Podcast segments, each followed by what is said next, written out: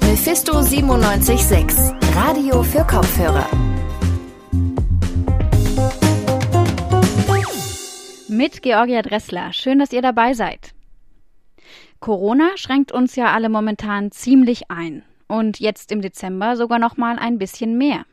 Welche neuen Regeln ab morgen in Leipzig gelten, das erfahrt ihr in dieser Folge. Und wenn wir gerade eh alle zu Hause rumhängen, werden sich viele von euch vielleicht die Zeit mit Serien und Filmen vertreiben. Jetzt zur Weihnachtszeit bieten sich da ja entsprechende Weihnachtsfilme besonders an. Unsere Kinoredaktion hat da mal einen ganz speziellen Filmtipp für euch rausgesucht. 85. So viele Corona-Neuinfektionen gab es gestern hier in Leipzig. Das ist etwas weniger als vor einer Woche, aber immer noch zu viel. Von den anderen Hotspots in Sachsen ganz zu schweigen. Seit gestern gilt deshalb in ganz Sachsen eine neue Corona-Verordnung und ab morgen gelten nochmal spezielle Regeln in Leipzig. Mein Kollege, mein Kollege Justin André hat sich die neuen Regeln mal ein bisschen genauer angeschaut und er ist jetzt bei mir im Studio. Hallo Justin. Hallo Georgia. Also zwei verschiedene Arten von Corona-Regelwerke haben wir jetzt hier in Leipzig. Ich kann mir vorstellen, dass das für viele erstmal ein bisschen verwirrend ist. Kannst du vielleicht deshalb das nochmal ein bisschen aufdröseln? Ja, klar. Also wir haben zum einen im Land Sachsen eine sogenannte Corona-Schutzverordnung, die letzte Woche beschlossen wurde und die gilt landesweit. Da steht im Wesentlichen so das drin, worauf sich Bund und Länder schon beim Corona-Gipfel in der vergangenen Woche geeinigt haben. Wir erinnern uns. Das ist gewissermaßen der grobe Rahmen, der auf Landesebene vorgegeben wird. Zusätzlich erlassen dann aber nochmal die Städte und die Landkreise sogenannte Allgemeinverfügung. Das ist dann quasi nicht mehr das Grobe, sondern das Maßgeschneiderte auf kommunaler kommunaler Ebene. Fangen wir vielleicht mal mit den sachsenweiten Regeln an. Was gilt da denn jetzt konkret? Ja, also vieles von diesen sachsenweiten Regeln kennen wir schon aus dem November, also aus dem ersten Lockdown Light. Zum Beispiel bleiben die Restaurants geschlossen, ja, oder Kneipen, Bars und so weiter. Das wissen auch mittlerweile alle. Es gibt allerdings drei wesentliche Neuerungen. Man könnte das vielleicht umschreiben mit einmal Zuckerbrot, zweimal Peitsche. Peitsche Nummer eins äh, ist, dass ab einer sieben Tage Inzidenz von 200 eine Ausgangssperre gilt. Dann kann das Haus nur noch mit triftigem Grund, wie zum Beispiel Arbeit oder Einkaufen, verlassen werden. Vielleicht zur Einordnung. In Leipzig liegt die Inzidenz gerade bei 124. Genau. Dann kommen wir zur Peitsche Nummer zwei. Äh, die hat was zu tun mit der Zahl der Leute, die sich treffen dürfen. Nämlich sind das ab sofort auch in Privathaushalten nur noch fünf Leute aus zwei Haushalten. Diese Zahl, die galt ja bisher nur für den öffentlichen Raum. So, und jetzt kommen wir zum Zuckerbrot. Das haben auch schon viele gehört. Ab 23. Dezember, also pünktlich zu Weihnachten, sind die Regeln dann wieder etwas lockerer und zehn Personen dürfen sich privat treffen.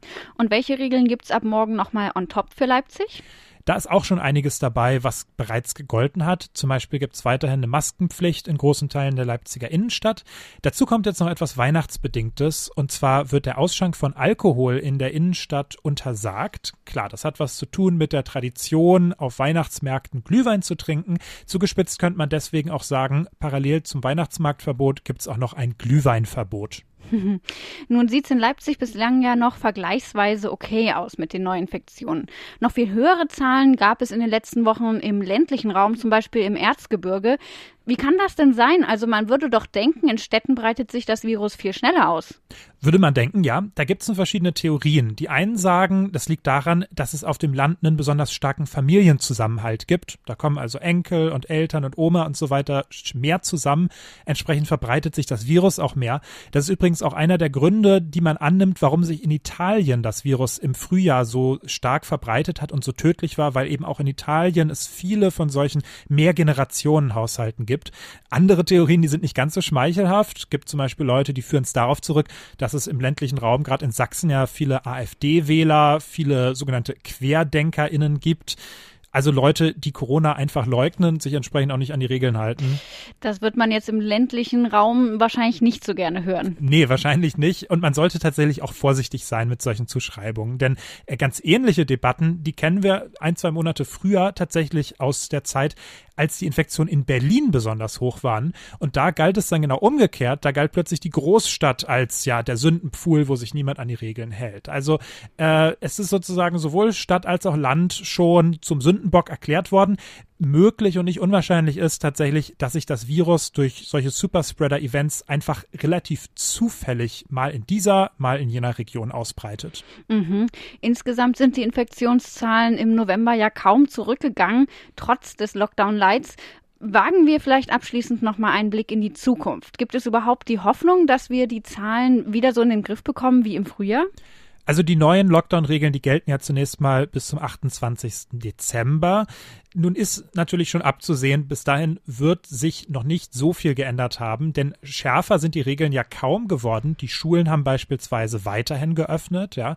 Und gerade mit den lockereren Regeln über die Weihnachtstage befürchten viele ExpertInnen, dass die Infektionen da sogar wieder zunehmen.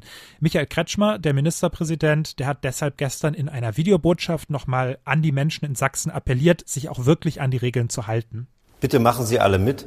Es geht um unsere Gesundheit und um die Gesundheit von den Menschen, die wir lieben. Unsere Kinder, unsere Eltern, unsere Großeltern, unsere Freunde ist natürlich die Frage, ob solche Appelle dann auch wirklich gehört werden. Ja, absolut. Ähm, inzwischen inzwischen gibt es deswegen auch andere Stimmen, Stimmen, die sagen, wir können es eben nicht bei solchen Appellen belassen, sondern wir brauchen einen noch stärkeren, einen sogenannten Wellenbrecher-Lockdown. Karl Lauterbach von der SPD ist zum Beispiel jemand, der das immer wieder fordert, quasi nach dem Motto, lieber ein Ende mit Schrecken als Schrecken ohne Ende. Sprich, man könnte wie im Frühjahr zum Beispiel nochmal die Schulen schließen, um die Infektion dann möglichst wieder unter 1000 pro Tag zu drücken.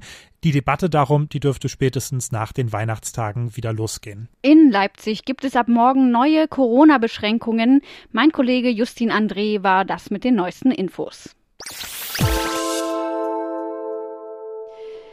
Weihnachten ist auch immer Filmezeit. Bestimmte Klassiker, die laufen in der Weihnachtszeit ja rauf und runter. Im Fernsehen wurde zum Beispiel der Aschenbrödel-Marathon schon am Sonntag, also dem ersten Advent, begonnen. Aber was sind denn die Alternativen?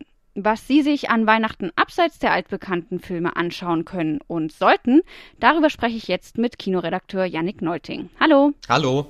Yannick, welcher Film darf denn bei dir an Weihnachten nicht fehlen? Ja, das kann ich so spontan gar nicht sagen. Also ich weiß schon, viele Leute haben da so ihre Rituale. Ich kann für mich sagen, ich bleib dann manchmal bei Herr der Ringe hängen, wenn das über die Feiertage läuft, aber diesen einen Film gibt es bei mir eigentlich nicht. Also kannst du dich so für Klassiker wie Der kleine Lord oder Aschenbrödel eher nicht begeistern?